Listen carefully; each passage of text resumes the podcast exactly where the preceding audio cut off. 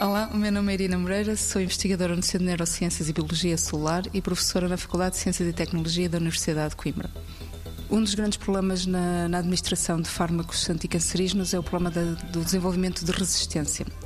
E para tal, nós precisamos substituir a forma mais inerente aos processos experimentais e clínicos, que é a base de tentativa e erro, por metodologias que sejam rápidas e eficazes e consigam prever eficientemente quais os fármacos podem ser administrados em simultâneo e, portanto, reduzindo a possibilidade de aparecimento da tal resistência. O que nós fazemos é a aplicação de algoritmos de inteligência artificial, utilizando uma panóplia de dados experimentais aos quais temos acesso e que são importantes sob o ponto de vista biológico, por exemplo, genómica, transcriptómica. Aplicamos vários métodos e algoritmos de modelos matemáticos e tentamos otimizar e encontrar aquele que consiga prever melhor uh, o nosso objetivo, que neste caso seja os compostos que de forma sinergética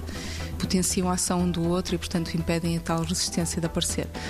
O que nós fazemos depois, no final da obtenção destes, destas metodologias, é tentar uh, integrá-las numa plataforma que seja de fácil acesso e, de, e que seja intuitivamente usada por, por, investigadores na área.